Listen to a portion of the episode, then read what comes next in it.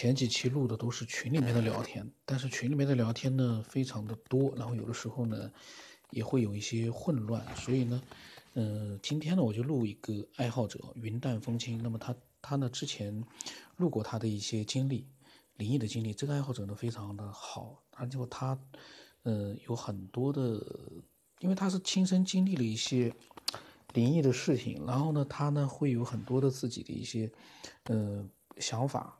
那么那天呢，他给我发了好多的一关于量子的一篇文章。那么当时我问他，我说量子和灵魂这一篇是你自己写吗？写的吗？还是网络里面的？因为那篇文章太长了，而且呢看上去非常的专业。那他他呢后来呢说呢是嗯在文一篇呃文章里面看到的。那那过了一段时间之后呢，他开始跟我分享了。他说。呃，首先呢，人体是一个小宇宙，梦境是三魂七魄的感应，身体的健康问题，经常做梦忘不掉的，身体健康肯定出现了问题，做梦就忘的，身体是健康的。我呢，有的时候偶尔做梦呢，醒来之后还记得，但是呢，很快又会忘掉了，嗯。但是你如果照他这么说的话，我也感觉我的身体也没那么非常的健康结实，有的时候也感觉，嗯，这里疼啊，那里疼的。所以呢，我在想做梦，嗯，忘掉和忘不掉啊，其实我觉得可能跟身体的状态有关，但是呢，跟健康与否呢，可能关系不大，因为我看有很多人他们的梦境。嗯，记忆的非常的清楚，隔了很长时段时间，他们还记得。但是你说他的健康好像没问题，很健康，所以这个呢跟身体有关，但是呢跟健康的可能没关系，我个人看法。然后他说呢，嗯，他说梦让我们着迷是一个陷阱，本来我们就迷了。他自己的感觉是每个人都在迷当中，然后呢。他说，他也做了一个很有意思的梦，关于我们的，他的意思关于人类的。他说，人的智慧由来是虚空中洒落了无数个发光的字体，而有了我们。他说，有一段话在我脑海里面停留了两天就忘了，当时也没写下来。然后梦里面挨了两两巴掌也不怕，过了一段时间，他就慢慢的产生了信仰。哟。他说：“那段话是我在梦里看到的字组成的，很玄奥，可惜把它忘了。他到底是什么信仰呢？我我还没看明白。那么他说，让大脑不产生思思绪的一个办法，眼珠放正，直视前方，定心收神。这个呢，有一个问题啊。”眼睛放正，直视前方呢，很重很容易，但是你要定心、收神的话，那可就不一定很容易了。如果能够很轻松的定了心、收了神的话，其实大脑已经很平静了。然后呢，他说不知道和他做的那个梦有没有联系，嗯，然后啊。就刚才前面的时候，他去年跟我分享的，然后呢，今年过年之后呢，嗯，他又跟我分享了，他说分享一个奇妙的事情吧，嗯，他说，这是他前两个月跟我发的，他说去年被车撞了，差一点没撞死，他自己也不知道怎么被撞的，醒来之后呢，就躺在医院了，由于伤情重。骨折的地方都没有能够手术，他说肝挫裂伤，手术怕大出血。醒来后呢，没有感觉很痛苦，就是开始问自己，怎么没把我撞死呢？哟，他怎么问？他说这一次的事故啊，他全责，就是那个对方是全责，不关他的事情。他呢，这个云淡风轻呢是正常行驶。他骑的是自行车，被车撞了。说，然后呢，就是美很美妙的感觉，谢天谢地。哇塞，云淡风轻呢，他那居然是觉得啊，是很美妙的感觉。他在床床上面躺了几个月，然后呢又手术，手术之后呢是真的痛，痛得让人睡不着，痛得他啥也不能想，渐渐的只有痛，去享受它，慢慢的忘了自己。哇，这个感觉，难怪去年有很长一段时间啊，他就没有分享，因为他呢其实。我知道他要是有想法，他肯定会发过来的，但是他没有分享，一直到今年，嗯，二月左右发了这些经历，然后他跟我讲，最近他也是老做梦，很神奇的就是梦中很精彩，醒来之后呢，什么都不记得了。这个呢，我估计是绝大多数人的一个感觉，梦里面真的是非常的精彩，可是呢，等你醒过来，你发现。你拼命的想要去回忆回忆，但是已经记不清楚了。然后他说打坐他也不敢打了，睡着练也不错。然后睡着修炼。他说昨天晚上呢就是躺着练，这段时间经常的练都很舒服，不知道什么时候睡着了。醒着前记得听到他自己身体内的回响，慢慢的一股火热睡着了，梦里。看得很清的那几个人醒后，全部模糊不清了。他记得很清的就是，他和那帮人说：“你知道你们是在做梦吗？”在梦里，他居然还做了一个实验，飞。答案呢，是不是每一次都可以飞起来？是重力的因素。醒来之后两点多，居然精满自溢。嗯，不知道是怎么回事。可能就是精力充沛的意思吧。他说他睡之前可以做到什么都不想，没有思绪，偶尔呢做不到，很有意思。然后他猜想，他说他猜测我们是不可空，他说是不可空，应该是不可控。这句话我没听懂。他说我们是不可空的黑洞，梦就是我们。相互吞噬后的产物，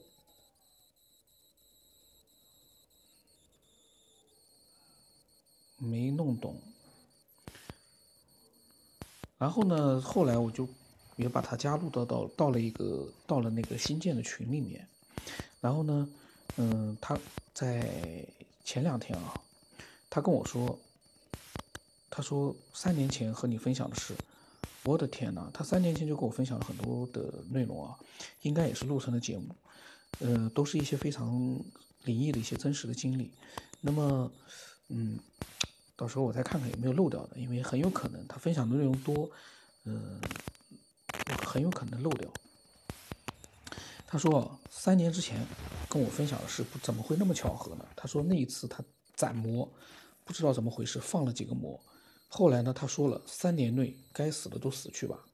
说现在还不到三年，疫情就来了，还有大洪水，真的要来吗？他自己都不太相信，太巧合了。因为他给我发了个视频，可能是某一个专家说呢，可能会有大洪水啊之类的。然后他说呢，我就发了一个那个哭笑不得的表情，因为这个 我也不知道该怎么回他了。那么他说。他说那个时候他还起了个名字叫神月康宁。前不久突然想到月，他说难道月亮真的是有神吗？他只能哈哈一笑，太巧合了。然后他说我们的身体，肝脏、胆、胃、脾、肾、肺等等，为什么都是有一个月字呢？哟，他确实呢。然后他说当初他打坐的时候喊他要归去，现在懂点了。打坐的时候，看到来之前的我，看到了可能特希望回去吧。嗯，然后他说，自从那次事情之后，他发现他现在正在经历，故天将降大任于斯人也，必先苦其心志，劳其筋骨，饿其体肤，空乏其身。然后呢，把这个诗句啊发了一段，然后说以上的这几年都在经历，还有一个没经历了，就是饿其体肤。空乏其身，这个没有经历到。嗯，关于他的那个事故啊，嗯，以前呢录过的，大家有兴趣的话可以去看一看。可能当时他的名字呢是刘龙虎。他呢，为什么我说他非常真实一个人？他当时刚认识加我的微信的时候，听了节目加我的微信，他把他的身份证发给我了。他为了说明他，呃，分享的内容哦是真实的、可靠的，他把身份证发给我了。凡是需要证实的东西，他都把那个证件发给我。我当时就在想，哎呀，我在想你把身份证发给我合适吗？但是呢，他真的就发了。另外呢，也有几个听众也发过。我有的时候就在想，为什么？呃，这个节目对我来说，呃，一直在往下在更新呢，呃，一直没有放弃。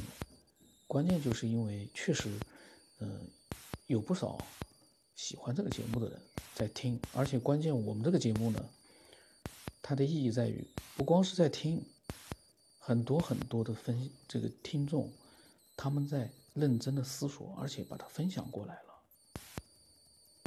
所以才有了这个节目的存在。这是，嗯，这个节目最有价值的地方。我们不在乎听的人有多少，我们在乎的是思索的人有多少。虽然有很多人思索了，可能因为分享了之后呢，就变成了又重新变回了一个听众，因为他们可能觉得分享了好多，但是呢，他觉得呢新的分享可能，嗯，他希望能够，嗯，更加的就是完善一点。有的人呢，就很多人基本上就沉寂了。就变成纯听众了，但是呢，有的他只要一有想法，他就会发过来。虽然说零散一点，我没有录，但是呢，嗯，时间长了，累积多了，我还是会把它录出来。这样的听众非常多，他们养成的习惯就是有一点想法，他们就发过来了。他们也不在乎说我跟他们去聊天，因为我也不大聊天。嗯，然后呢，他们所在乎的就是他们有一个地方。可以自由的去分享那些，嗯，跟身边的一些亲友、亲人、朋友都没有办法去讲的事情，因为你跟他们一讲，他们又会觉得说你是不是你是不是又在胡思乱想啊？你没事你就瞎想干嘛？大多数人会这样子的，就是说，当你啊对这个世世界你有了一些自己的想法的时候，你会发现你没有人去倾诉。那么很多人听到了这样的一个节目之后呢，他们可以跟我倾诉了，他们就觉得很好，有一个可以讲述的对象，而且关键的是，如果他的思索，他讲述的内容，嗯，可能的话还能录出来，那被更多的人去接收到之后呢，会产生更多的一些想法，这个呢就很有意思了，所以呢。呃，正是因为有这样的一些分享者，他们在不断的在思索，不断的就是说，嗯，在听这个节目，所以呢，搞得我呢，我就不断的在更新，呃，没有把这个节目呢丢弃掉，因为这个节目说句实话，嗯，受众并不是很大，但是他很牛的，就是像我这样一个不懂科学的人，我也，嗯。不会播音，说我嘴皮子牛，利索吧也不利索，嗯，但是呢，有的时候呢，我呢，嗯，又莫名的觉得呢，就是这样一个节目呢，我能够让更多的人去变成一个思索者，这这里面就是这个动力哦，可能，嗯，很多人嗯是感觉不到的，但是呢，分享过的人。嗯，他们应该是觉得，人能够把自己的一些思索，先有了这样的思索，然后呢还能把它分享出去，那是一个非常有意思的一个过程。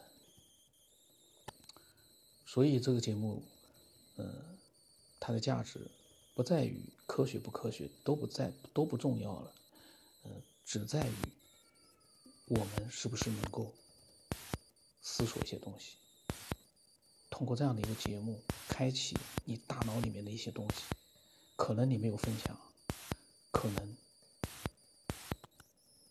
你听到了某一个人的分享，或者是听到了我的一些闲扯，你突然思索了一些平时并不是很注意的东西。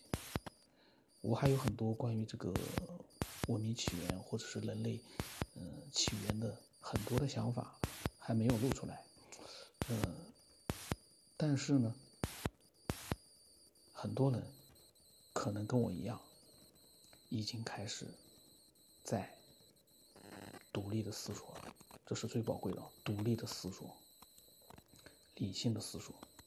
那么还有一段他分享过来的，嗯，前前一个礼拜发过来，他说苦其心志，今年发生了，就第二年发生了。他说母亲得了脑梗中风，家里家外都由我打理，原本平凡的生活一下子苦不堪言，劳体筋骨，就这个这四个字呢。他说去年他在工地做钢筋工。本来就很累，又被车撞，差一点没命，内脏、肝肺都挫伤了，骨折五六处，锁骨年前没有好，还打了钢板，体会了一把。嗯，但是呢，经过了这些痛苦之后呢，他现在身体全好了。他说。行佛乱其所为，他说那个时候就很乱其所为，所以动心冷性，曾亦其所不能，正在体会啊，他正在体会这句话的意思。然后他跟我发了一句，他说就当做一笑而过吧。嗯，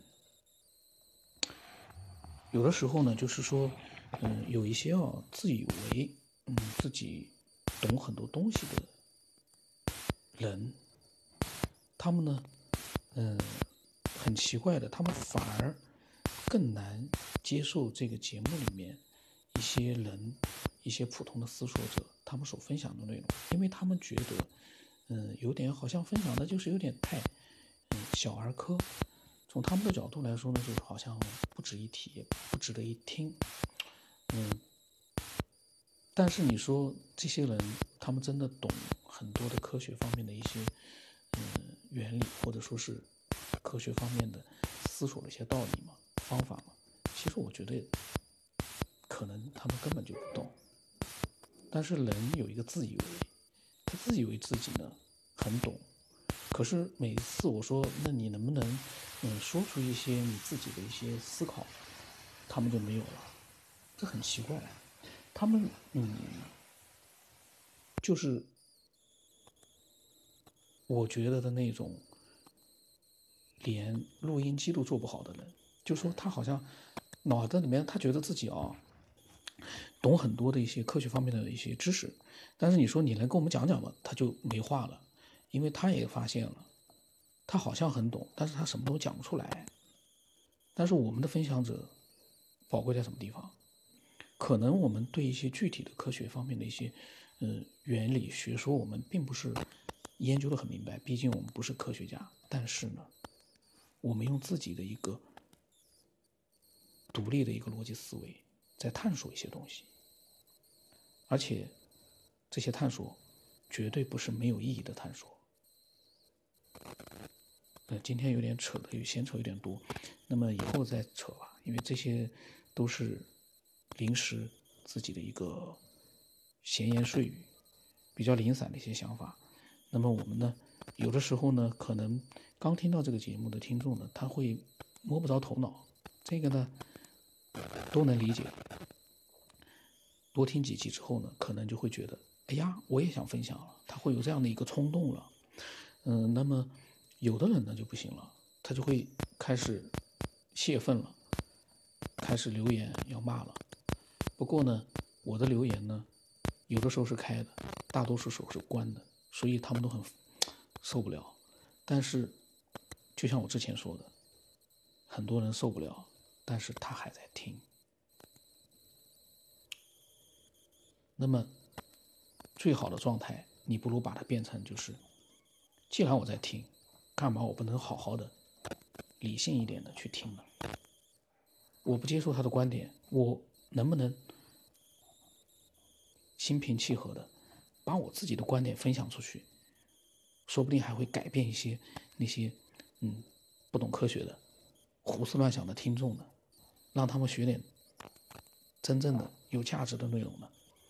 如果这样想的话，那就对了。我这是对那些嗯排斥这个节目的一些听众啊，跟他们做的一个建议。